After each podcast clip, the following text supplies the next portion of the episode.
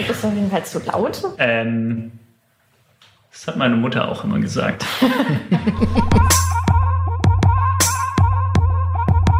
Hier ist der Runners World Podcast. Heute mit zwei Gästen. Also Henning Lehnert sitzt hier, der, der ist ja quasi immer da. Aber einen besonderen Gast haben wir heute außerdem noch. Was gibt's denn eigentlich schon wieder zu lachen? Der ist immer da. Henning ist immer da. Das stimmt natürlich Du bist nicht. auch immer da. Das stimmt auch nicht. Also jedenfalls wollte ich jetzt sagen, das stimmt so natürlich nicht, denn du warst ja jetzt auch kürzlich erst zwei, zwei Wochen waren das unterwegs äh, in Kenia und deswegen sitzen wir auch gerade hier, denn davon äh, musst du unbedingt berichten beziehungsweise müsst ihr berichten, denn Benny ist auch noch da, um davon zu erzählen, wie es in Kenia so war. Ähm, also Benny und ich kennen uns seit einem Dreivierteljahr, würde ich behaupten. Und sind seit einem halben Jahr im gleichen Verein. Benny war schon vorher in dem Verein.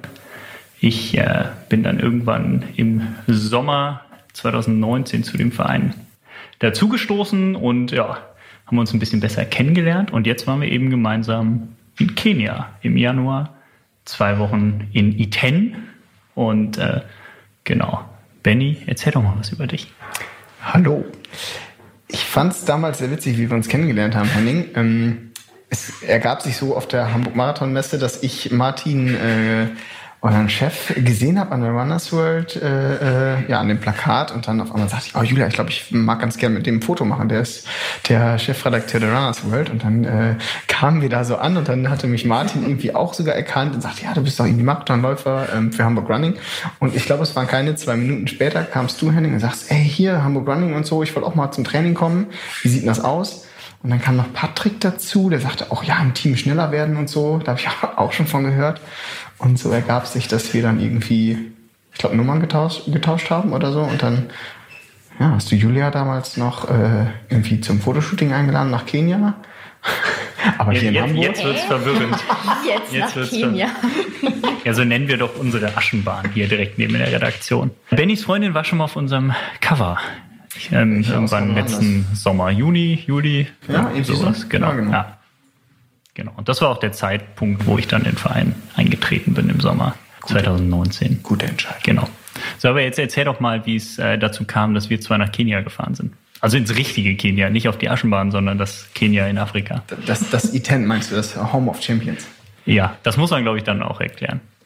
Ähm, ja, wie ergab es sich? Ähm, das war eine Idee, die ich mit Fabian Wittke hatte, der für den Hamburger Laufladen läuft und beim NDR arbeitet. Und dann kamen wir irgendwie immer wieder so über das Thema äh, Höhentrainingslager, Olympiajahr. Und ähm, dann hatte Fabian die Idee, hey, wie wär's denn, äh, wenn man nicht äh, auch einfach mal in Kenia vorbeischaut? Und dann erinnerte ich mich, dass ich mit Julia vor zwei Jahren in Iten schon mal war, was eben auf 2400 Metern Höhe liegt im Hochland von Kenia, wo eben sehr, sehr viele gute Läufer herkommen, unter anderem Eliud Kipchoge, ähm, Wilson Kipsang hat da ganz lange trainiert und genau, und dann hatten Fabio und ich die Idee und haben gesagt, da müssen wir irgendwie mal vorbeigucken, was da so im Olympiajahr von Tokio 2020 los ist.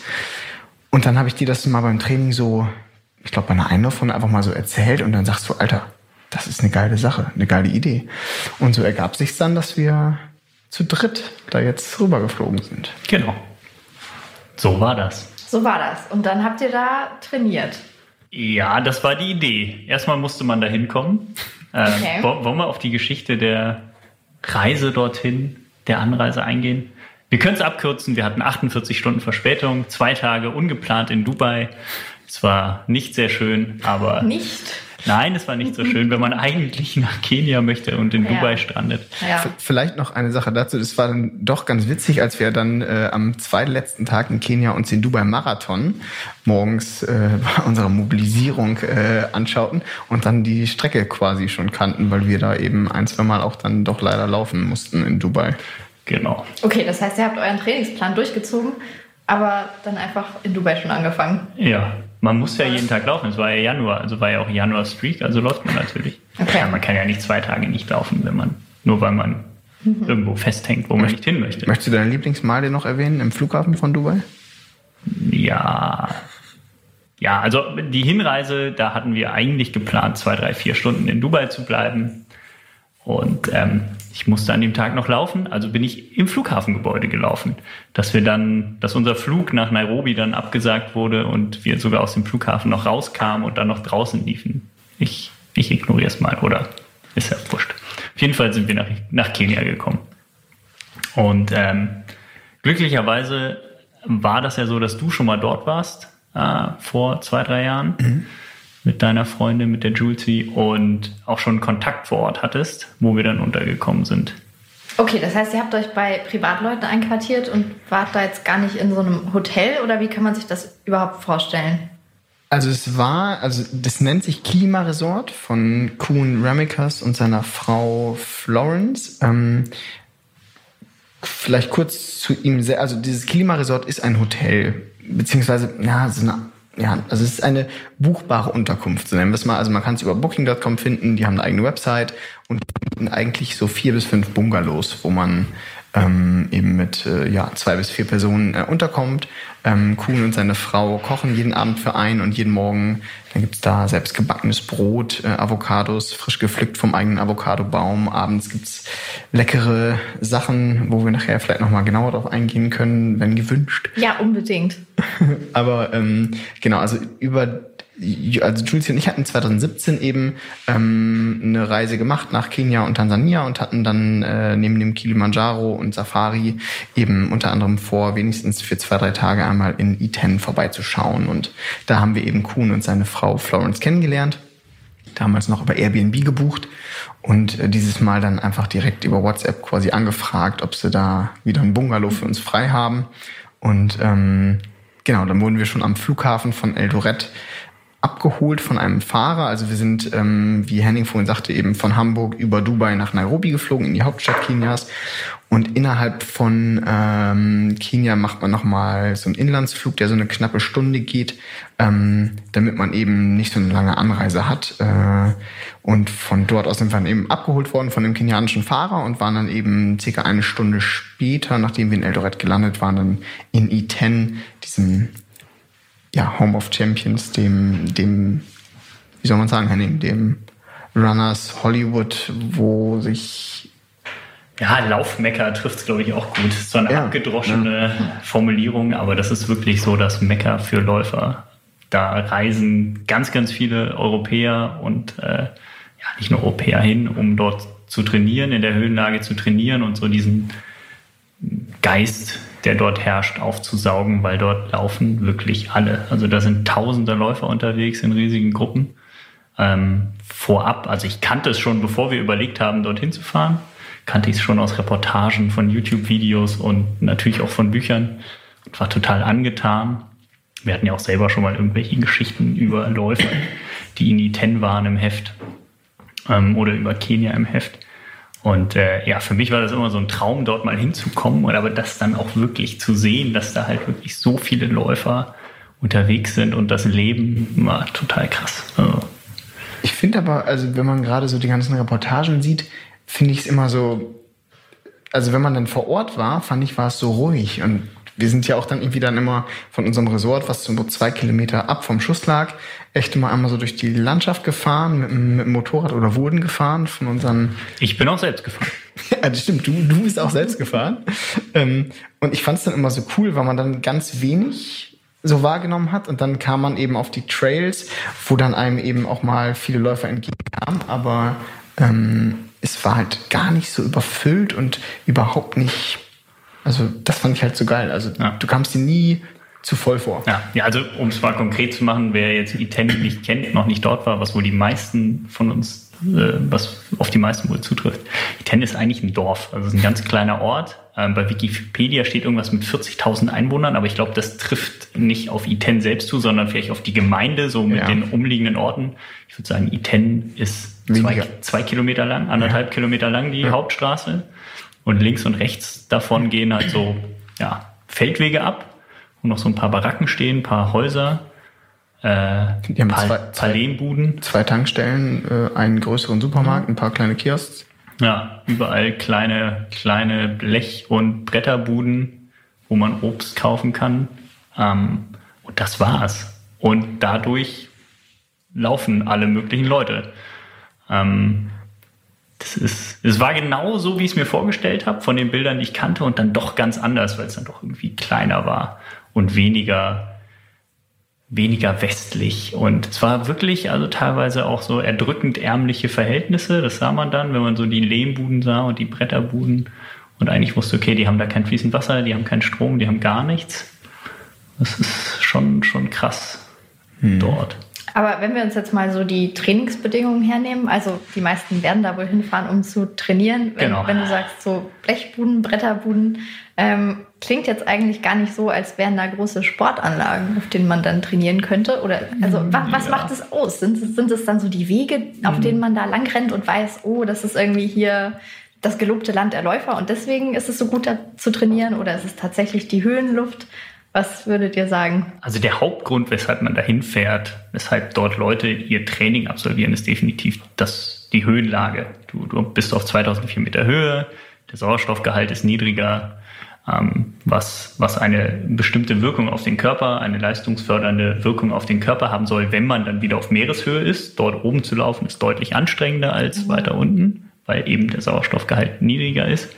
Ähm, man sagt ja allgemein, die Kenianer sind an diese, die, die dort leben in der Höhe, sehr, sehr gut angepasst an die, an die Höhe. Und wenn die dann auf Meereshöhe sind, dann haben die quasi so einen Vorteil, einen Booster. Und den möchten die Leute, die, die dorthin fahren zum Trainieren, eben auch haben. Du bist dann da zwei, drei, vier, fünf Wochen. In der Zeit bildet dein Körper rote Blutkörperchen, vermehrt rote Blutkörperchen, die, wenn du dann wieder in der in der, äh, auf Meereshöhe bist, dann dazu führen, dass du mehr Sauerstoff transportieren kannst. Ähm, und das ist so der, der Hauptgrund. Aber neben gibt es, glaube ich, ganz viele andere Sachen. Also eben, dass es so ein Mythos ist, spielt, glaube ich, eine Rolle, weil es gibt auch andere Orte auf der Welt, die auf 2400 Meter Höhe liegen, wo man laufen kann. Und die Erfahrungen, die ich jetzt dort gemacht habe, ich weiß nicht, wie du es siehst, Benny, aber ich finde, ähm, die Strecken dort sind schon anspruchsvoll zu laufen. Es geht immer auf und ab. Allerdings jetzt, es sind keine Berge, es sind eher so Hügel und Wellen. Man kann überall gut laufen und muss jetzt nicht kraxeln oder so. Aber es ist schon anspruchsvoll, dort zu laufen. Der Untergrund sind entweder so diese berühmten roten Sandpisten, die teilweise mit Steinen durch, durchsetzt sind, dass man sehr, sehr aufpassen muss, wo man hintritt. Ähm, es kommen aber auch immer mehr Asphaltstraßen hinzu, was die Kenianer, so wie wir es dort jetzt erlebt haben, nicht so ganz geil finden. Also die hätten lieber weiter, ja, die hätten lieber weiterhin ihre roten Sandpisten, weil die laufen nicht so gerne auf Asphalt. Hm. Ich habe so für mich entschieden, oder ich habe hab jetzt so ein paar Mal gedacht, in, in, in, in Deutschland oder bei uns wird niemand auf die Idee kommen, dort, wo wir dort schnelle Sachen trainiert haben, schnelle Sachen zu trainieren. Also alle mhm. würden, würden lieber die, die gut geteerte Straße nehmen oder einen flachen Feldweg. Ähm, aber dort in Kenia trainiert man dann eben auf so hügeligen, buckeligen Sandpisten, äh, wo wirklich jeder Schritt wohl überlegt sein sollte. Mhm. Ähm, also, Gucke da so auf deine Hand. ja gut, nee, das hat aber nichts zu tun. Ja, ich, bin, ich bin am letzten Tag, am letzten Tag auf den letzten zwei Kilometern der gesamten Reise böse gestürzt und habe mir habe mir äh, beide Hände aufgeschlagen, deswegen muss Eda gerade auf meine Hände anspielen. Ähm, du hättest einfach aber, bei uns bleiben sollen, du ja. wolltest irgendwie nicht. Nee, ich fühlte mich an dem Tag nicht mehr so gut, war ein bisschen, war ein bisschen platt und äh, leider hat es mich dann zerlegt. Aber es lag nicht daran, dass der Untergrund so war, wie er war, sondern dass ich so schwach war und aufgrund der Höhe meine, vielleicht. Also ich glaube eher über die gesammelten Kilometer und vielleicht ist mir auch irgendwas auf den Magen geschlagen an dem Tag vorher. Ich weiß es hm, nicht. Okay. Ich habe mich nicht so geil gefühlt und ja, war dann etwas schwächlich unterwegs. Hm. Ja. Aber ansonsten war es schon auch, also es war, es war anders dort zu laufen. Nicht nur wegen der Höhe, sondern auch wegen, wegen der Laufstrecken.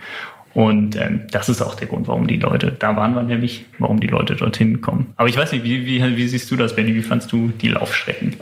Also ich muss auch sagen, es war eine, eine, also ich muss sagen, es war eine gute Kombination aus allem. Also du sagst ja auch schon eben dieser, diese hügeligen Wege, der unebene Untergrund, dieser Mythos, der immer mitschwang. Also du sagst ja schon, diese zwei Kilometer lange Straße, die dieser Ort eigentlich war, war eben begrenzt vorne und hinten sozusagen mit einem Tor, wo eben drauf stand E10 Home of Champions. So haben sie sich, glaube ich, einfach mal selber genannt, weil sie eben gemerkt haben, die Leute kommen dahin, um eben zu laufen oder auch die Champions zu treffen. Ähm, und dementsprechend hatte man eigentlich jeden Tag immer diese, ja, diese Euphorie da irgendwie auch gesehen und also Leute zu sehen und selber auch gesehen zu werden so und ähm, klar diese Höhe von 2400 Metern hat einem manchmal echt im wahrsten Sinne des Wortes so die Luft abgeschnitten. Gerade ich weiß noch so morgens manchmal das Treppensteigen war anstrengend. Aber wenn man dann irgendwie beim Laufen drin war war es halt machbar, aber auch nur zu einem gewissen Maße. Also ich hatte jetzt äh, nochmal irgendwie auch geschaut, so was so die Herzfrequenz angeht und da hat man schon gemerkt, so dass man 15 bis 20 Sekunden langsamer gelaufen ist und trotzdem dieselbe Herzfrequenz irgendwie hatte. Ähm, und dementsprechend war es, glaube ich, einfach auch ein sehr, sehr guter Reiz, wie du sagtest, eben, äh, den man da durchs Training setzen kann, dass man da in der Höhe trainiert. Aber vor allem waren es eigentlich diese tollen Naturwege. Also da hatten, hattest du ja manchmal so auch so Strecken einfach dann versucht rauszufinden und dann je mehr man quasi von der Hauptstraße abkam, desto uriger wurde es eigentlich. Dann bist du da echt so zwischen den Baracken lang und hattest aber immer wieder diesen selben Untergrund, Hügel bergauf, Hügel bergab und äh, das war irgendwie echt, also wir hatten ja nachher alle festgestellt, für die Gelenke war es eigentlich echt super. Also wir hatten ja alle so ein bisschen, wo wir gesagt, ja, mal gucken, was die Achillessehne macht, was das Knie macht, was der Knöchel macht oder so. Und nachher haben wir gesagt, das war super. Und da kann ich verstehen, dass die Kenianer dann auch was gegen, gegen Asphaltstraßen haben, weil sie dann sagen, das ist zu hart. So, und die wollen ihre Lehmwege und ihre roten Pisten haben. Und ähm, ja, das war schon echt cool und hat einfach immer Spaß gemacht, da sich drauf rumzutummeln. Ah für die Kenianer, also es hat ja nicht nur so ein, ist ja nicht nur so ein Mythos für, für ähm, ich sage jetzt mal Ausländer, die dorthin kommen äh, zum Trainingslager, sondern auch für die Kenianer selbst ist es ja ein Mythos. Da leben ja ganz, ganz viele, die nicht aus der Umgebung von Iten stammen, die dorthin kommen aus ganz Kenia, um dort zu leben ähm, und die Chance suchen, auch ein Champion zu werden, auch mal Weltmeister zu werden, Weltrekordler zu werden, Olympiasieger zu werden.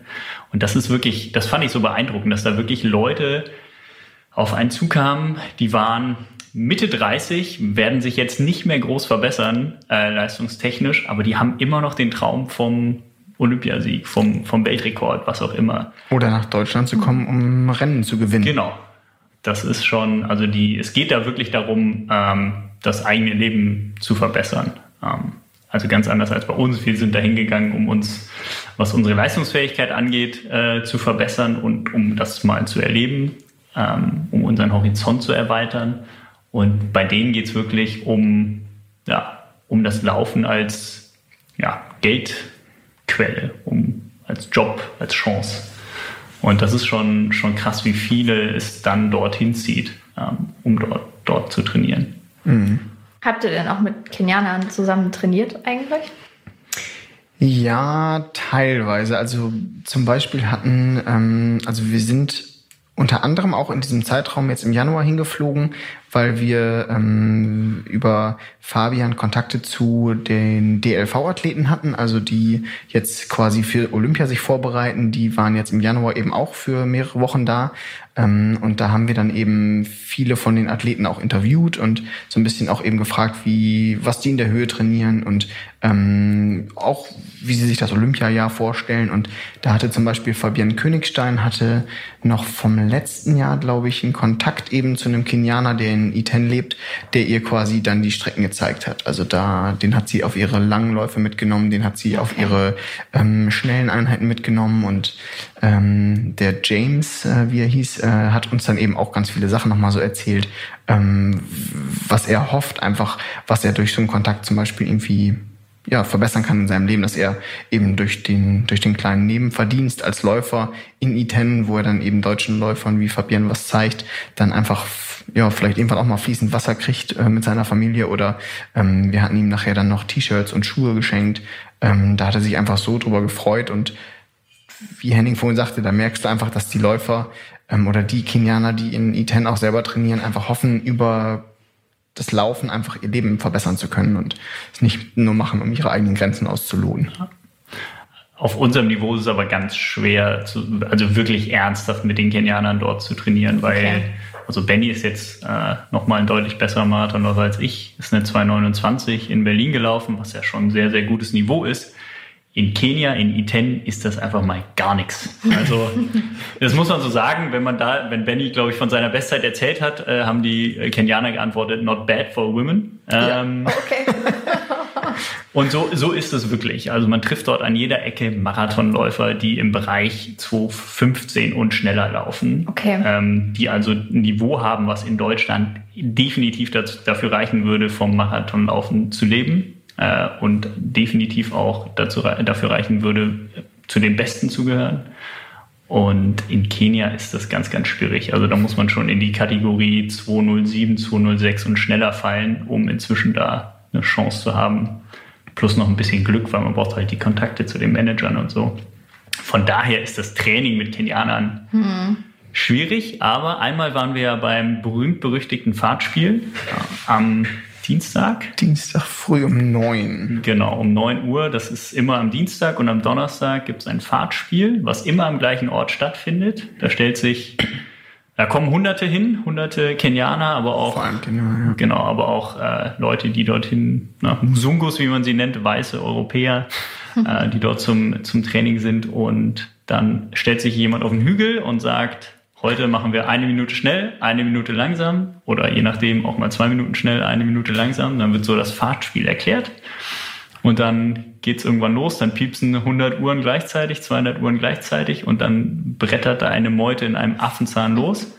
Obwohl es eigentlich mit der ruhigen Minute losgeht, ist es dann schon genau. flott. Ähm, und das haben wir eben einmal mitgemacht, haben uns relativ weit hinten einsortiert, was definitiv auch vernünftig war und sind dann da so mit äh, am Schluss des Feldes gelaufen. Und äh, ja, ich fand es total spannend, das, das mal mitzubekommen. Ähm, auch wenn es nicht dafür gereicht hat, wirklich mitzulaufen. Aber wir haben es immerhin durchgezogen. Das war nämlich etwas, was die Kenianer nicht tun. Genau. Wenn sie nicht in der Spitzengruppe sind, dann steigen sie sofort aus. Das fand ich ganz spannend. Ah, okay, also ganz oder gar nicht. Genau, also ganz ja, oder gar nicht ist eh ein kenianisches Lebensmotto. Also kon konservativ laufen, das, das machen die nicht, wissen auch gar nicht genau wofür. Das, also entweder gewinnt man oder man äh, hört halt auf. Das ist so immer so das Motto da gewesen. Okay. Was ich bei dem Fahrtspiel so spannend fand, war, also es geht halt wirklich Punkt 9 Uhr los. Also die Kenianer sind generell vielleicht auch, vielleicht war es der Ort oder generell haben sie so eine Mentalität eben nicht so wie wir Deutschen, alles immer on time und wirklich immer ganz pünktlich, sondern eben so ein bisschen Pole Pole, also langsam langsam. Das, äh, aber bei dem Fahrtspiel Punkt 9 Uhr ähm, fanden sich da eben alle Leute ein und ähm, also 8.58 Uhr standen alle noch irgendwie im Schatten und wir merken, okay, gleich geht's hier vielleicht los. Und dann echt 9 Uhr die Ansage, wie du gerade schon sagtest, Henning, und dann ja, 5, 4, 3, 2, 1 und dann äh, ging's los und wir waren völlig aufgeregt und äh, haben da echt probiert, irgendwie den Anschluss nicht zu verlieren. Und äh, ich glaube, wir haben nachher ja noch ein paar Leute eingesammelt, aber nur weil sie aufgehört haben. Aber das war schon, also echt, gerade über diese roten Pisten war das schon ein Mordstempo. Genau, also das ist schon verrückt. Wir sind ja dann ähm, zwei, drei Tage, nee, zwei Tage später, genau, Dienstags haben wir selber mitgemacht. Am Donnerstag wollten wir uns das Ganze dann mal vom Motorrad aus anschauen und Fotos machen und Videos machen. Und äh, haben uns Motorradfahrer gemietet, die uns dann dort begleitet haben. Und dann sind wir quasi mit dem Feld vorne mit. Und äh, das war schon echt krass ja. wie, wie die dort abging. Also wir wurden, also ich wurde umgerannt auf dem Motorrad. Du hast es geschafft, irgendwie vorne zu bleiben mit deinem Fahrer. Mhm.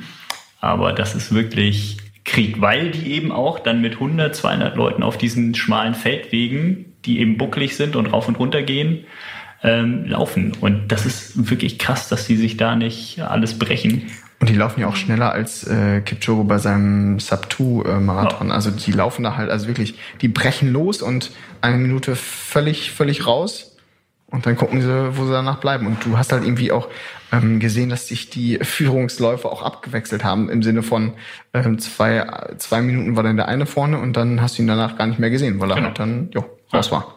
Das, das, irgendwann hat man ja auch gar nicht gemerkt, wann was schnell war und was langsam war. Irgendwann war es ja nur noch all out Nur laufen. Obwohl dann, obwohl dann jede Minute die Uhren von alleine piepsten, die eigentlich sagen sollten, jetzt mach langsam, jetzt mach schnell, war das irgendwann einfach nur noch, nur noch Vollgas und total spannend. Und dann kämpften alle und wenn sie irgendwie den Anschluss verloren, dann ganz beschämt links weggebogen. Ja, und wann ist es vorbei? Also hat dann jemand. Es gibt so eine, fest, nee, es gibt so eine fest definierte Strecke. Okay. Ähm, die wird gelaufen, wobei da auch nochmal abgekürzt werden kann an einer Stelle. Ähm, und dann waren das entweder sind so 8,5, 9 oder 11, 12 Kilometer. Ja, ich glaube auch, genau. Genau. Und die läuft man halt immer eine Minute schnell, eine Minute langsam mhm. ähm, und so lang, wie man dann halt dafür braucht.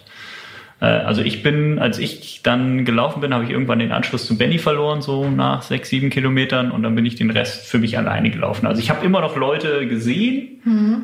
ähm, aber hatte dann eigentlich niemanden mehr um mich rum. Also ich glaube, ich, ich glaube, beenden von den 200 Leuten beenden wahrscheinlich 20 überhaupt das Fahrtspiel. Ja, Der Rest steigt unterwegs. Genau. Aus. So, so habe ich das zumindest wahrgenommen. Gerade bei diesem bekannten Punkt, wo dann echt so die meisten aufhören, weil sie sagen, okay, reicht. Genau, nach acht, neun Kilometern gibt es halt so einen Punkt, wo dann Ende ist und dann alle anderen machen halt noch eine Schleife, wenn sie Lust haben. Mhm. Ja. Und so ist da, so ist da das Training. Alle laufen in riesigen Gruppen immer, normalerweise aber sehr langsam. Das fand ich erstaunlich. Ich glaube, ich habe drei Tage gebraucht, bis ich das erste Mal von einem Kenianer überholt wurde. Von, von Europäern wurde ich oder von Weißen wurde ich deutlich eher überholt, aber bis, bis ich vom Kenianer überholt wurde, hat es echt gedauert. Mhm. Weil die sehr, sehr, sehr, sehr, sehr, sehr langsam laufen können auch. Also es mhm. gibt nur so zwei Modi. Genau, 8er Pace oder 240er Pace. Das ist, dazwischen gibt es nicht so viel. Nee.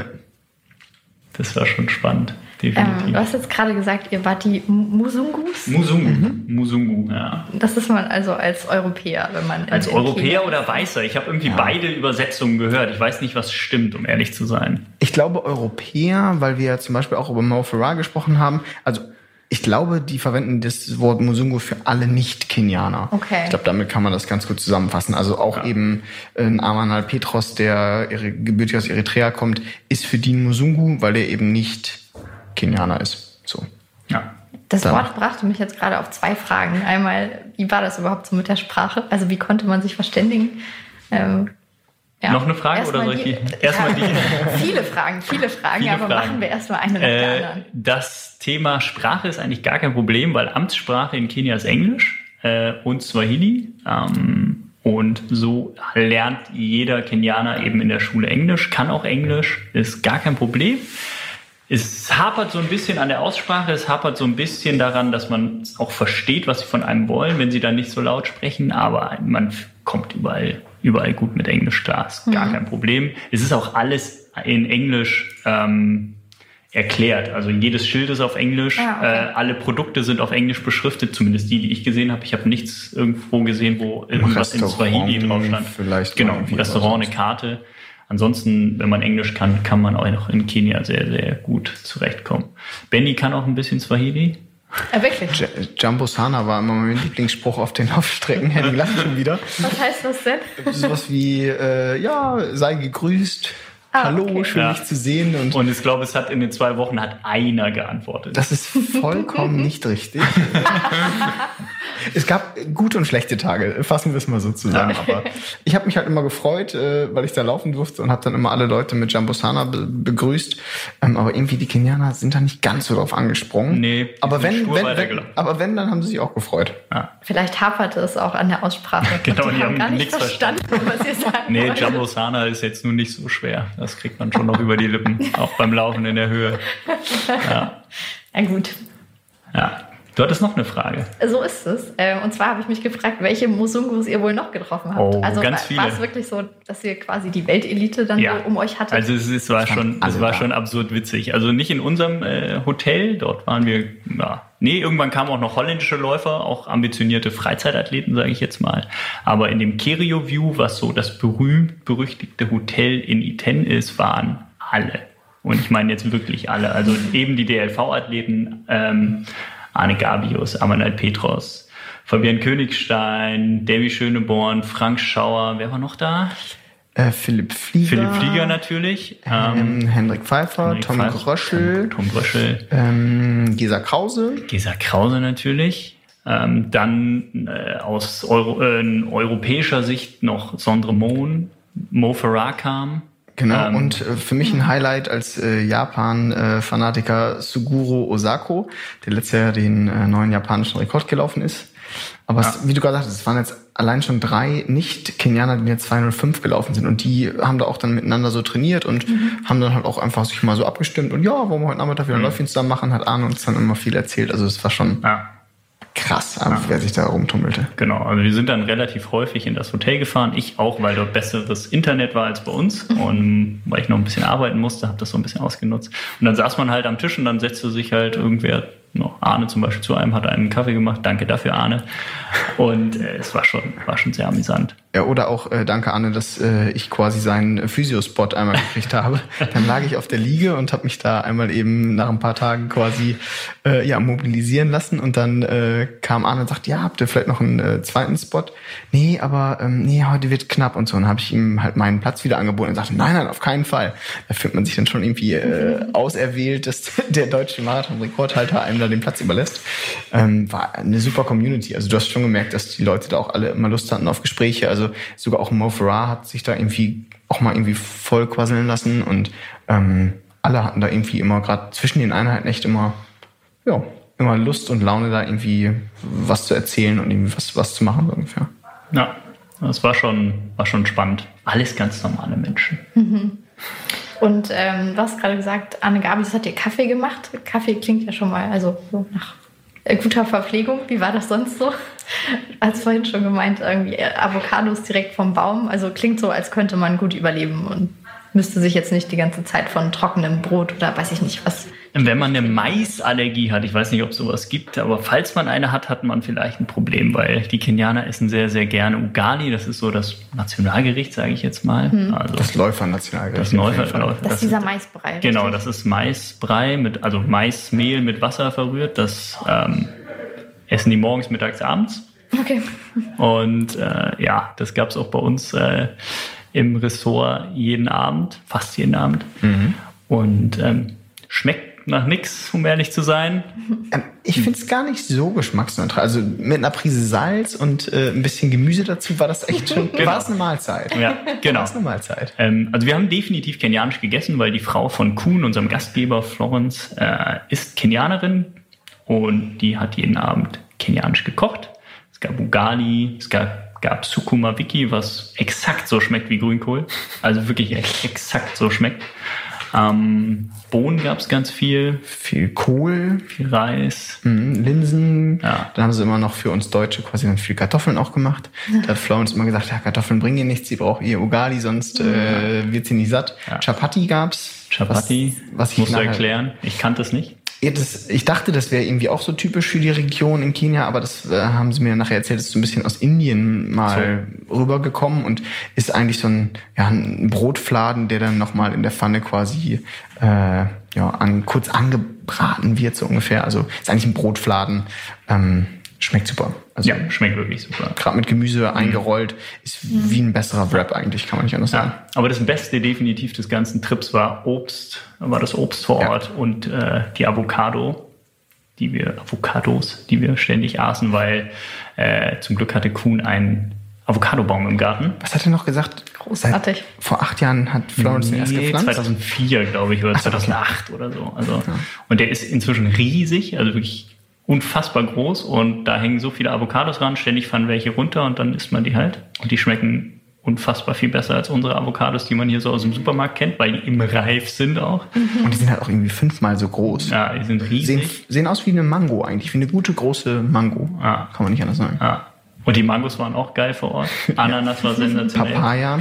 Auch wenn du es nicht so mochtest. Ja, Papaya, boah, ist jetzt nicht so mein Ding, habe ich aber auch gern gegessen. Also es ist schon sensationell, das Obst, ja. weil das einfach reif Wassermelone und, und ah. super. Genau, das, das bin ich neidisch. Genau, das muss man, glaube ich, noch sagen, weil unter Afrika stelle ich mir zumindest immer so eine dürre Landschaft vor, wo nichts wächst. Ja. Ähm, das ist in Kenia, beziehungsweise dort, wo Kenia in dem Fall liegt, am Äquator eben nicht so. Da ist es sehr, sehr grün. Ähm, da wird sehr, sehr viel Landwirtschaft betrieben und dafür, dass das ja auf 2400 Meter Höhe liegt, ähm, das bekommt man gar nicht so mit, weil das halt so eine Hochebene ist. Ähm, auf der einen Seite fällt das zwar ganz steil ab, ist so eine Abbruchkante zum Rift Valley aber dort wächst halt sehr, sehr viel. Überall mhm. ist Landwirtschaft, überall stehen Kühe, Hühner, Ziegen, Schafe rum und, und grasen dort am Straßenrand. Die wenigsten sind hinter Zäunen, so wie wir das kennen, sondern sind irgendwie an einem Grasbüschel mit dem Seil festgebunden, wo ich immer dachte, okay, ein Schaf, was mit einem Seil am Fuß an einem Grasbüschel befestigt ist, kann sich quasi selbst frei fressen. Tut's scheinbar nicht. und äh, ja, also es ist dort sehr, sehr, sehr grün und landschaftlich teilweise, wenn man hinten rausgelaufen ist über die Felder und wirklich einfach nur mal so die Augen hat schweifen lassen und die Lehmhütten ausblenden konnte, hätte man auch denken können, man ist irgendwo irgendwo bei uns oder irgendwo Ja. in Frankreich. Ja. Also Abgefahren. Vielleicht auch nochmal da diese Brücke schlagen zwischen dem Obst, was wir die ganze Zeit gegessen haben, und ähm, dieser Landschaft, weil oftmals kam alles tatsächlich so von einem Bauern weiter oder von zwei Bauern weiter. Also dann fahren wir irgendwie ähm, einmal kurz in den Ort rein, eben diese zwei, drei Kilometer mit dem Moped und äh, auf dem Weg dahin hat mir der Fahrer dann erzählt, ja, da vorne haben wir gestern Passionsfrüchte abgeholt, da vorne ähm, gibt's morgen die Ananas her, ähm, da vorne Wassermelone, ähm, das Mais äh, für den Ugali ist schon vor zwei Monaten äh, geerntet worden und das ist halt irgendwie, also fast eine Subsistenzwirtschaft. Also das war grandios. Ja, definitiv. Also es gibt ja auch keine großen Supermärkte, wo man hätte einkaufen können, wo Nee. irgendwas aus weiter Ferne kommt, sondern ich glaube, das, was wir da gegessen und getrunken haben, kam aus der, aus der Ecke. Bis auf das, wie hieß es, äh, Stony Tangawisi, was von Coca-Cola kam, sehr afrikanisch schmeckte, so ein Ingwerbier, das war sehr gut. Aber an jedem Kiosk gab's halt Cola, Fanta und eben so ein, zwei andere Getränke wie das Stony. Ja, Das war echt. Das war schon gut. Das feiern die Kenianer ja selbst, glaube ich, auch immer sehr. Also gerade nach so, so Fahrtspielen oder nach so einem Long Run ähm, gibt's immer wieder Szenen, wo dann die Kenianer auch dann einfach sich für eine Fanta dann eben am Kiosk nochmal treffen, für umgerechnet 30 Cent, dann da eben quasi sich was genehmigen und ja, das war schon echt. Wir waren ja auch dann einmal noch zum Ende der Reise in so einem äh, typisch kenianischen Restaurant, sage ich jetzt mal, so ein Diner. Das sah so ein bisschen amerikanisch aus, Das ne? Champions Inn. Das Champions Inn, genau, ähm, wo man dann auch die kenianischen Gerichte essen konnte. Ähm, das war auch, auch schon sehr lecker. Was man definitiv nicht hat, ist halt so eine Pizzeria, ein Griechen. Äh, das muss man da gar nicht erst suchen in Iten. Habt ihr das denn äh, vermisst? Nein, nein, gar nicht. Überhaupt nicht. Aber ähm, es ist jetzt nicht so, dass es da einfach so Restaurants verschiedene gibt, wo man reingeht oder so. Das sind alles eher so kleine Hüttchen. Ähm, Man muss ja auch schon fragen, so, Genau. wo kann man denn hier essen gehen? Und dann haben sie uns die Karte gegeben. Ähm, dann standen da zwar 30 Gerichte drauf, aber dann fragst du halt nach zwei, drei Gerichten und im Endeffekt stellt sich raus, sie haben halt gerade nur drei Möglichkeiten, was du kriegen kannst. Ugali immer. genau, Ugali mit äh, Kohl, Ugali mit Beef ähm, und dann gab's noch äh, eine Spezial Potato Pommes äh, mit äh, irgendwie ja mit irgendeiner Soße da drüber so ungefähr und oh. Ja. Ja, die meisten äh, Kenianer werden ja zu Hause kochen, ihr Ugali zubereiten. Und die paar Touristen, was schon viele sind, weil die ja eben dahin kommen zum Laufen, die essen halt in ihren Ressorts, wo sie unterkommen. Deswegen ist die Restaurantdichte jetzt so nicht so groß. Ja. Aber du hast vorhin, das wollte ich noch ergänzen und jetzt mache ich einmal den Riesenbogen wieder zurück, nach den Laufbedingungen dort gefragt, von wegen, Ja. gibt es dort Sportstätten? ähm, das ist so ein Thema für sich. Ähm, man könnte ja meinen, da wo die Weltelite des Laufens trainiert, gibt es eine wunderbar ausgebaute Tatanbahn, ähm, damit man seine, seine Tempoläufe machen kann. Gibt es auch. Gehört Lorna Kiplagat, hat dort, die hat dort ein Camp und eine Trainingsmöglichkeit. Da dürfen aber nur die Athleten drauf, die auch bei ihr unterkommen. Alle anderen müssen, ich glaube, 15 Dollar bezahlen für eine Trainingseinheit. Ich weiß nicht mal, ob das sogar möglich ist, weil ich weiß, Oder dass Armanal. Petros drauf war, wurde runtergeschmissen und äh, hat sich dann eben 45 Minuten lang äh, quasi äh, bis zum nächsten Tatan-Track bringen lassen. Also Genau, der muss der das in Training liegt. Genau. Ähm, also für die Kenianer definitiv unmöglich, dort, dort auf einer Tatanbahn zu laufen. Dann Aus gab Preisgründen aber einfach? Oder? Ja, oder weil sie gar nicht dürfen, weil man Gast des Camps von Lorna Kiplagat sein muss. Okay. Ähm, also es gibt da eine wunderschöne Bahn, die immer leer war. Also wir sind da ein paar Mal dran vorbeigelaufen, da war seltenst jemand drauf. Ähm, dann gibt es noch das berühmt-berüchtigte Camarini-Stadion, ähm, wo, du kannst es erzählen, David Rudisha seine Einheiten gemacht hast. Du warst immer ganz angetan von diesem Stadion.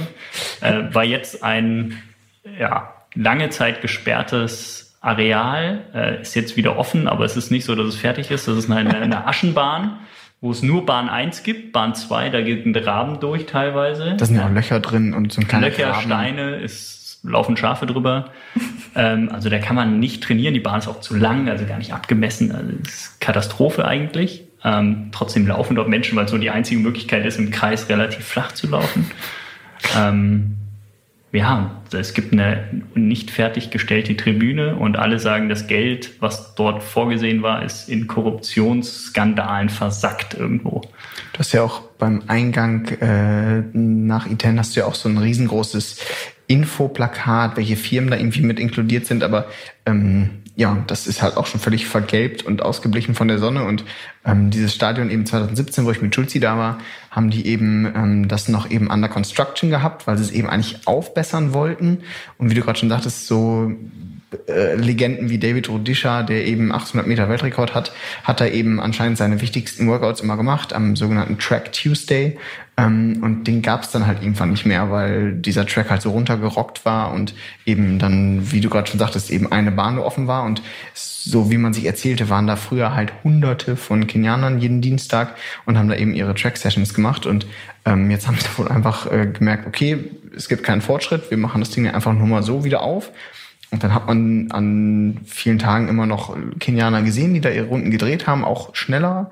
Ähm, aber eben dieser Track Tuesday ist dann eben zum zweiten Fahrtspieltag umgemünzt worden. Also früher gab es eigentlich immer Track Tuesday und eben äh, Fahrt like Thursday sozusagen. Und ähm, ja, weil dann irgendwann der Track gesperrt war, haben sie dann einfach zwei Fahrtleck-Tage äh, gemacht. Und das erzählen die auch die Kenianer genauso. Sagen halt ja, weil früher Track Tuesday war, gehen wir jetzt halt auch zum Fahrtspiel über. Hm. Und ähm, ja, es gibt, wie du schon sagtest, es gibt zwar andere Möglichkeiten, nochmal irgendwo nach Eldoret zu fahren, was dann so 45 Minuten weit weg liegt.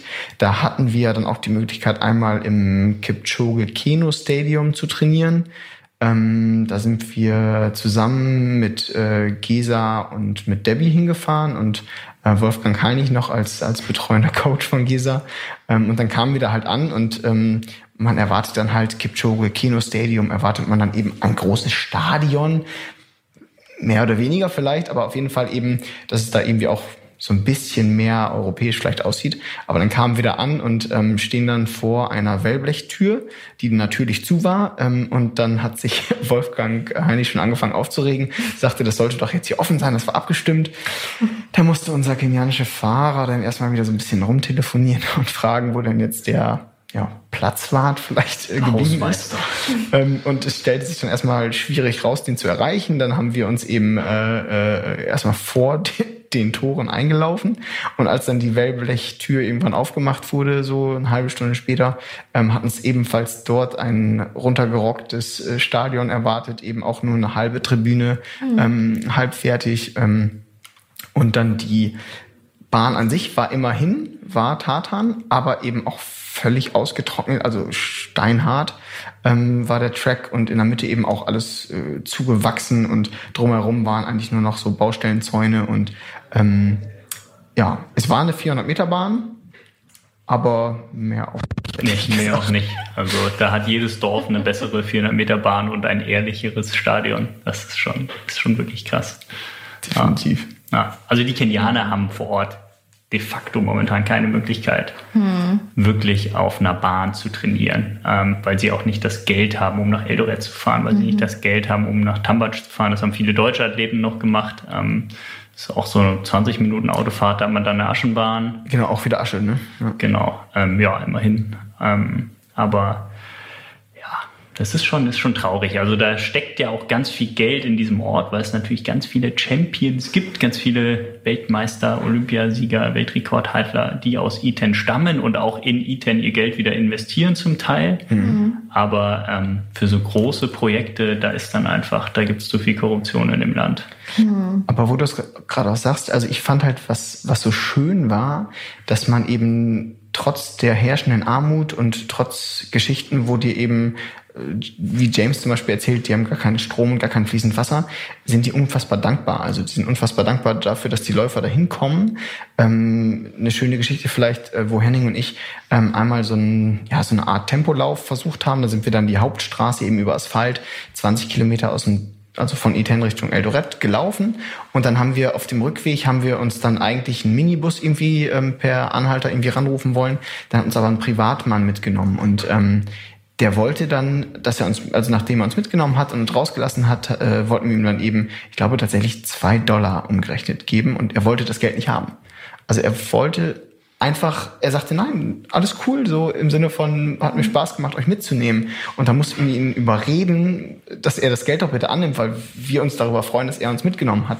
Mhm. Ähm, und das war, also das war ein Moment, wo ich gedacht habe, wie unglaublich das ist, dass sie uns da nicht ausnutzen wollen. Er hätte auch sagen können, nee, zwei Dollar reichen mir nicht, ich will 10 mhm. oder 20 oder aber das hatte man nie das Gefühl da, dass man irgendwie da unerwünscht ist mhm. oder ähm, ja, also diese, diese Schere Reicharm hat sich da immer durch das Laufen immer so ein bisschen, ja, konnte, man konnte sie ausblenden, vielleicht, um es mal so zu sagen. Ja, das definitiv. Äh, man hat sich eigentlich auch immer wohl und sicher gefühlt, das ist auch noch so ein Aspekt. Das war auch, ähm, es waren alle sehr hilfsbereit. Wie gesagt, man blieb einfach an der Straße stehen und irgendwann hat ein Auto angehalten und einen mitgenommen und äh, das ist ja zweimal sogar passiert.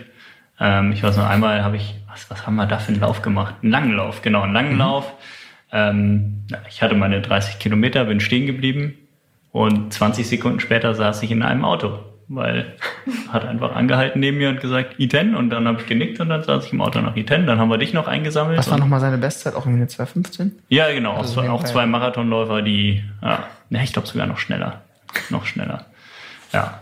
Und so schon. unter Läufern hilft man sich dann einfach. Ja, nicht nur unter Läufern, ich glaube, das ist ganz, ganz normal. Da mhm. hilft äh, jeder jedem. Mhm. Das ist, ja nicht so eine engstirnige Geschichte dort. Ich fand das, fand das, fand das sehr nett. Auch bei der, ich, die, die Nummer oben am Championsbogen gab es so einen kleinen, ich nenne es mal Kiosk, ähm, wo wir einmal ankamen und eben was trinken wollten, aber keiner hatte Geld dabei. Und dann haben wir gesagt, yo, hallo, äh, wir würden gerne hier ein Wasser und zwei Stonies oder drei und ähm, haben aber kein Geld. Können wir nachher bezahlen? Ja, klar. Kein, ich mein, kein Problem. Die, die, die Frau, Chris hieß sie, äh, kannte uns nicht. Mhm. Ähm, und hat uns einfach Getränke ausgegeben quasi äh, und darauf vertraut, dass wir wiederkommen. Ich glaube, das gäbe es in Deutschland nicht. Nee, vor allem, wir sind ja auch irgendwie, wir sagten ja auch, wir kommen so dann nachmittags wieder, also genau. so ein paar Stunden. Ja. Und äh, ja, dann kamen wir wieder nachher und das war so für sie halt äh, klar, dass wir wiederkommen und ihr das Geld geben. Ja. So, halt kein Problem. Ehrlich, ja, genau.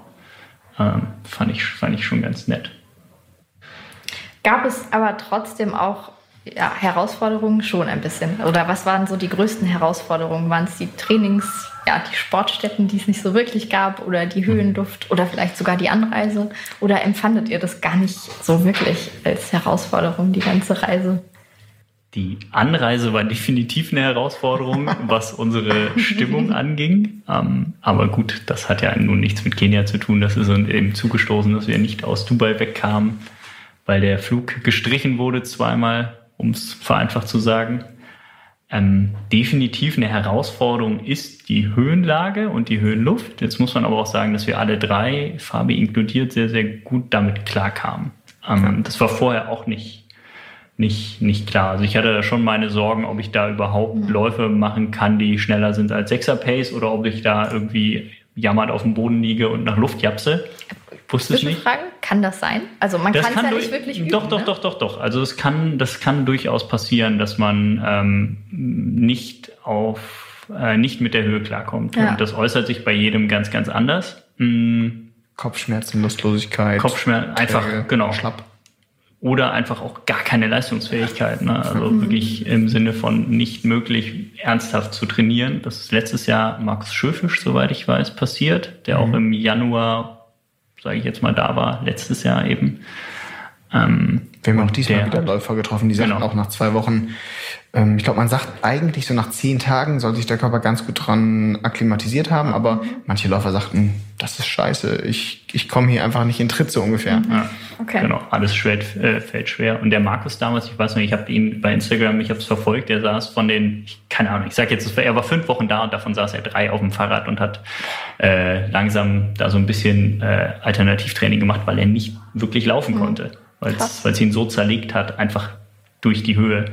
Und ähm, ja, jetzt vor Ort hat man dann auch gemerkt, uns, wir kamen relativ gut damit klar. Nun haben wir nicht uns die Zeit genommen, uns zehn Tage zu akklimatisieren, weil wir dann schon wieder hätten zurückreisen müssen. Also wir haben eigentlich vom ersten Tag an relativ gut und intensiv trainiert. Ähm, und da sind wir auch zum Glück dann mit, mit klargekommen. Andere, auch jetzt zum Beispiel Hendrik Pfeiffer, kam mit der Höhe zwar klar, aber es fällt ihm deutlich schwerer. Er meinte, ah, es macht ihm keinen Spaß in der Höhe und es ist sehr, sehr anstrengend und die mhm. Zeit dort ist einfach brutal. Äh, er mhm. hat es verglichen mit einer Dienstreise und nicht mit, einem, mit einer Vergnügungsreise.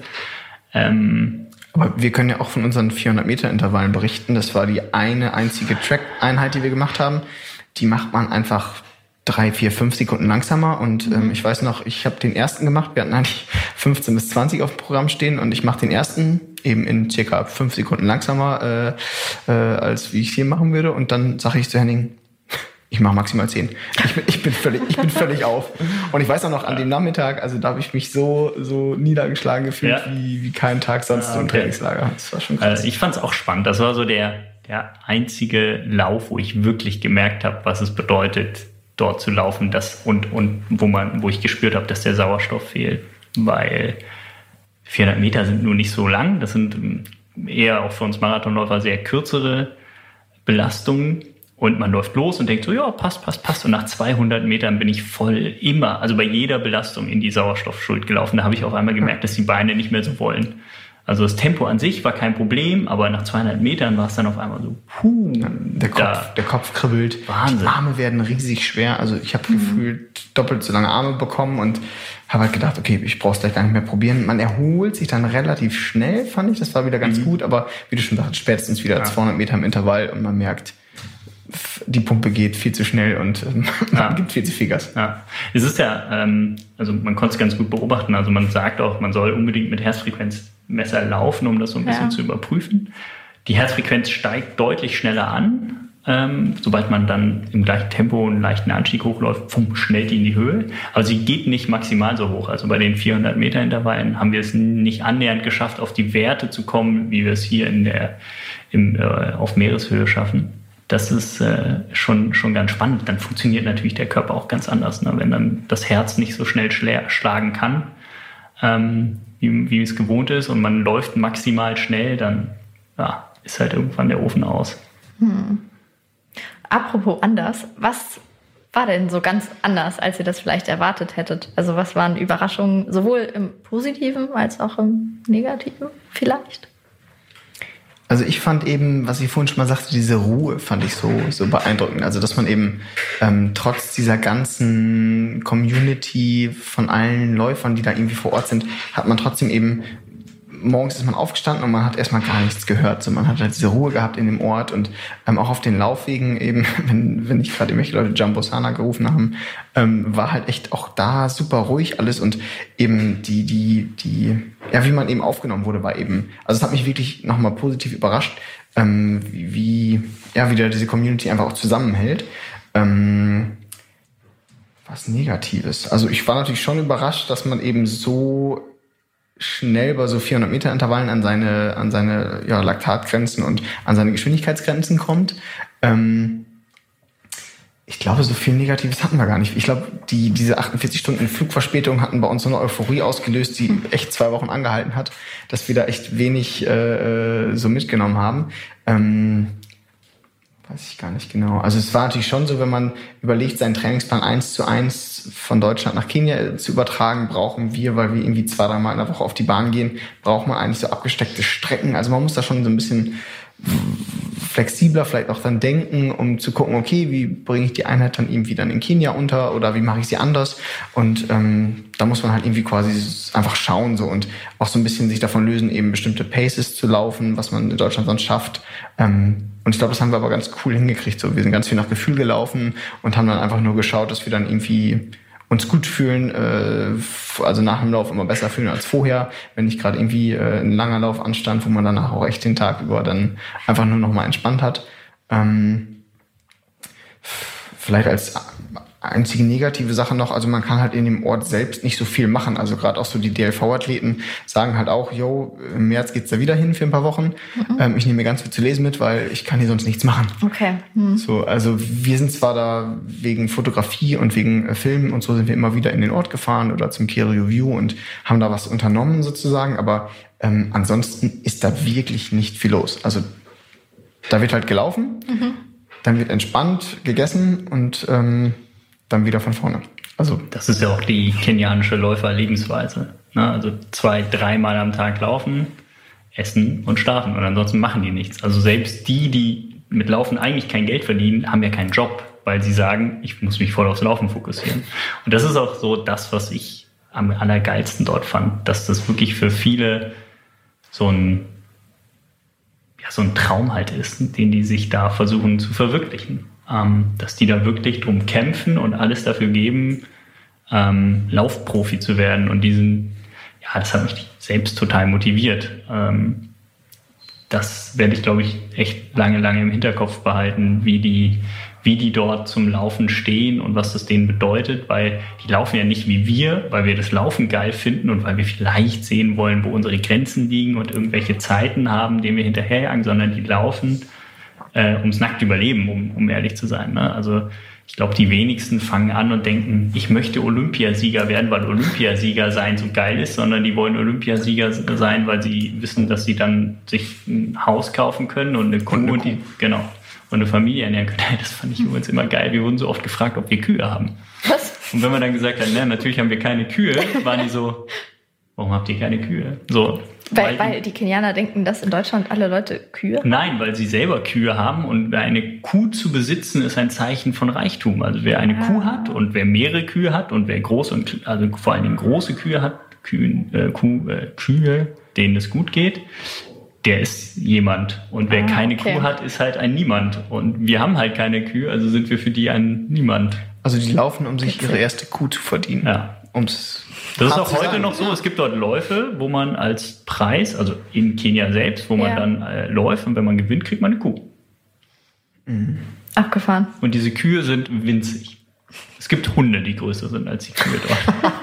Na wirklich, eine deutsche Dogge ist größer als so manche Kuh, die ich da gesehen habe. Und das war kein Kalb, sondern schon ausgewachsene Kuh. Aber wir hatten uns ja auch mal so informiert, was so, also einfach nur Interesse halber, was so die Preise wären für eine Kuh zum Beispiel. Und ähm, auch wenn alles andere so viel günstiger war ähm, als in Deutschland, waren eben die Preise für eine Kuh relativ vergleichbar. Genauso wie ein Motorrad zum Beispiel, was eben ja auch ja dafür verwendet wird, um eben Geld zu verdienen.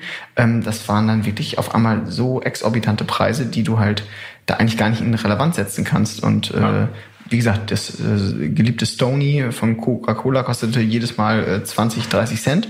Ähm, aber ein Motorrad musst du da schon dann irgendwie deine 1000 bis 2000 Dollar auf den Tisch legen und das kann sich fast gar keiner vorstellen und leisten. Ja, das ist definitiv. Also, dass die Armut so groß ist, das war das, was ich, was mich sehr überrascht hat. Ich hab's, das habe ich mir anders vorgestellt. Mhm. Ich dachte, die wären da, wären da inzwischen weiter und dass die Läufer wirklich sich teilweise zu dritt eine Matratze in so einer Bruchbude teilen.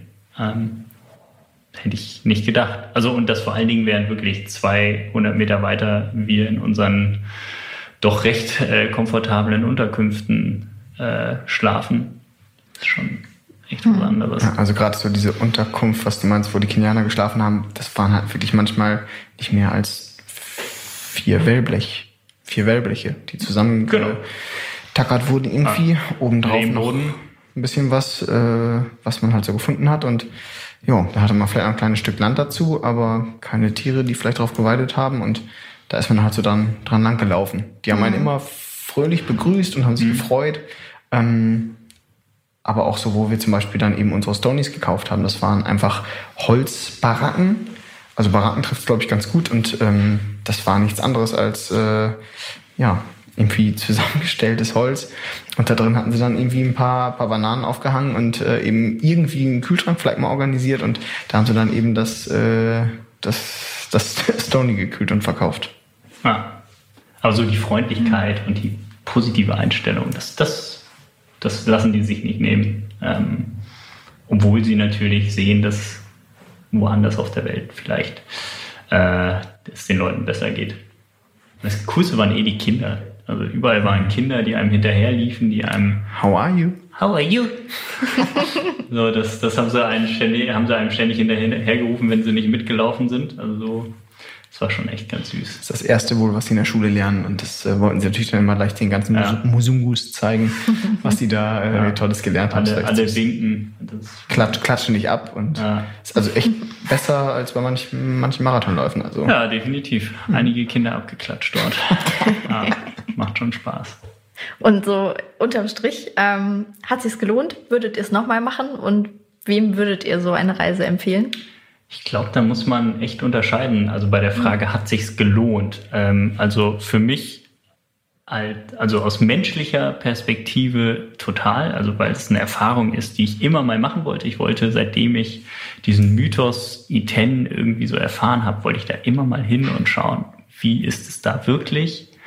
Ähm, wie läuft es sich da? Und dann natürlich auch in Kombination mit der Höhenlage. Und da habe ich gesagt, ja, das kann ich jetzt von meiner Liste streichen, das ist total cool.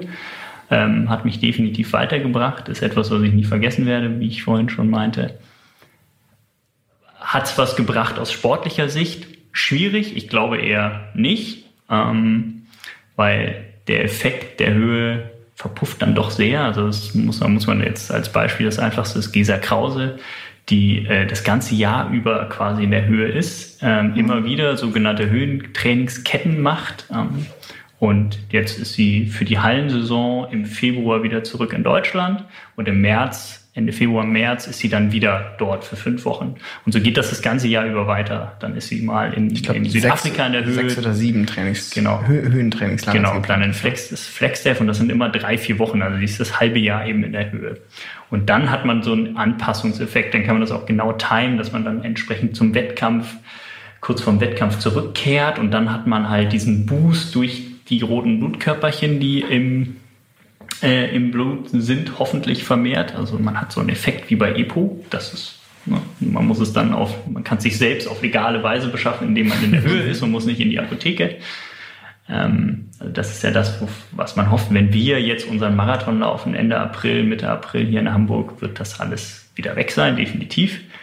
Ähm, Aber für die Grundlagenausdauer war das auf jeden genau, Fall sehr gut. Wir haben da viel Grundlage gelegt, unsere Beine definitiv kräftig, indem wir viele Berge hoch und runter gelaufen sind. Ähm, aber ich glaube, wenn man wirklich sagt, okay, man möchte von der Höhe profitieren, muss man das ein wenig systematischer angehen. Dann reicht es nicht, dort einmal für, so wie wir jetzt äh, das gemacht haben, 14 Tage hinzufahren. Da ist die Anreise vielleicht auch ein bisschen lang. Also auch wenn wir auf dem Hinweg eben zwei Tage Verspätung hatten, ähm, auf dem Rückflug lief alles glatt durch und da ist man schon von Tür zu Tür 24 Stunden unterwegs und mhm. ähm, wenn man sagt, man schläft quasi gar nicht, ähm, mit drei Flügen, mit äh, Taxifahrten äh, vor Ort. Und das war dann schon, also auch wirklich, mm, ja, also zwei Wochen haben uns viele auch gesagt, das ist zu wenig so. Ähm, und dementsprechend ist es auch einfach, glaube ich, für Leistungssportler dann irgendwie sinnvoll, die für mehrere Wochen dahin fahren. Ja. Und ich sagte ja vorhin auch schon, da kann man sonst auch quasi nichts machen, außer eben das Land Kenia selber kennenlernen. Ähm, ich glaube, für alle Leute, die einfach mal diesen Mythos sehen wollen, ist ganz klasse, da äh, vorbeizuschauen. Ähm, aber wenn man das wirklich als Trainingsreiz setzen möchte, dann muss man da schon auf einem ganz hohen Niveau unterwegs sein. Hm. Ja. Ich glaube, es hilft auch, wenn man schon ein bisschen fitter ist, um überhaupt dort klarzukommen. Nicht nur was die Höhe angeht, weil, aber das kann auch den Fittesten passieren, dass sie dann da nicht klarkommen. Fahrtspiel. Aber Berge hoch und runter zu laufen, wenn man das nicht gewohnt ist, dann wird man da nicht so viel Spaß haben, weil man dann einfach in der Leistungsfähigkeit noch weiter zurückgesetzt wird. Und dann ist es vermutlich einfach viel zu anstrengend. Aber ich werde es nochmal machen. Definitiv. Du hast doch auch noch ein paar andere äh, Höhentrainingslager auf ja. deiner Liste, ne? Ja. Ten war doch nur eins davon. Genau, so ein paar weitere Laufmeckers. Ist, ist, ist das der Plural? Ein Mecker, zwei Meckers? ich weiß nicht, ob es einen Plural gibt. Egal. Was ist das? Ähm, Wir wissen, was du meinst. Flagstaff, Boulder, St. Moritz. Äh, da, da könnten wir im Sommer nochmal sonst zusammen. Ja, genau. Ist ja schön. Werden wir, werden wir mal eine kürzere Anreise. An dieser Stelle möchte ich auch sagen, dass meine CO2-Bilanz für dieses Jahr definitiv jetzt schon dahin ist. Es tut mir sehr, sehr, sehr leid. Aber ja. Ja, darum hm. ging es ja jetzt heute auch. Ich möchte es weniger. trotzdem erwähnen. Ich bin mit schlechtem Gewissen hin und her geflogen. Das ist wirklich so. Das war ja für einen Job auch irgendwie, ne? Ja, ja. Red's dir so rede ich es mir immer schön, wenn ich fliege, dann ist es alles für den Job. Ich arbeite bei Airbus, da müssen wir aufpassen, dass wir jetzt hier, oder was ich sage, ich sage ein bisschen. Ich sage jetzt Boeing, und damit das hier keine Schleichwerbung ist. Sehr gut. Bevor wir jetzt hier abschweifen, möchte ich an dieser Stelle sagen, vielen Dank, äh, dass ihr so viel erzählt habt aus Kenia. Ich fand das sehr, sehr spannend. Ähm, und ich glaube, ihr müsst jetzt aber auch gleich los hier zum Hamburger Training, wenn ich das Ich habe erfahren, dass Benny mich im Stich lässt. Der hat dieses Training, was ich gleich machen muss schon absolviert. Ich muss es also alleine machen. Was heißt alleine? Mit meinen anderen Vereinskameraden machen. Aber es ist eine geile Einheit. Fünf mal, fünf mal 3000 mit äh, äh, ja, einem knappen Kilometer dazwischen locker traben. Also das hat schon fast äh, Leistungssportambitionen. Also das, das wird eine geile Einheit. Heute wirst du von deinem Höhentrainingslager profitieren. Ja. Ich hoffe es. Genau, also weil wir nehmen das auf, vier Tage, fünf Tage, nachdem wir Kenia verlassen haben. Ja. Vielleicht ist noch etwas mehr Vielleicht äh, Hämoglobin, nein, so nennt man es nicht, das ist das Eisen. Vielleicht ist, sind noch mehr rote Blutkörperchen. Genau. in meiner Blutbahn. Mal schauen. Spätestens in elfeinhalb Wochen beim Hamburg-Marathon wissen wir, ob es sich ausgezahlt hat oder nicht. War eine neue persönliche Bestzeit für uns Ganz sicher. oder nicht. Ganz sicher. Das denke ich auch. Ja. Tschüss. Danke. Asante Sana. Nee, Asante Sana? Asante Sana. So sagt man Dankeschön. Genau. Klingt fast wie Jumbo Sana. Jumbo Sana ist Hallo und Asante Sana ist vielen Dank. A- Asante Sahne. Ja, Asante Sana. Sagen wir jetzt Oh, alle? Asante Sahne. Und, und Kalibu wäre noch so zum, zum Start äh, so welcome. Oder auch ganz, ganz einfach zu merken, Hakuna Matata kennt ja jeder. Oder auch Simba und Pumba sind tatsächlich Wörter aus dem Swahili. Simba der Löwe und Pumba tatsächlich das äh, Hängebauchschwein.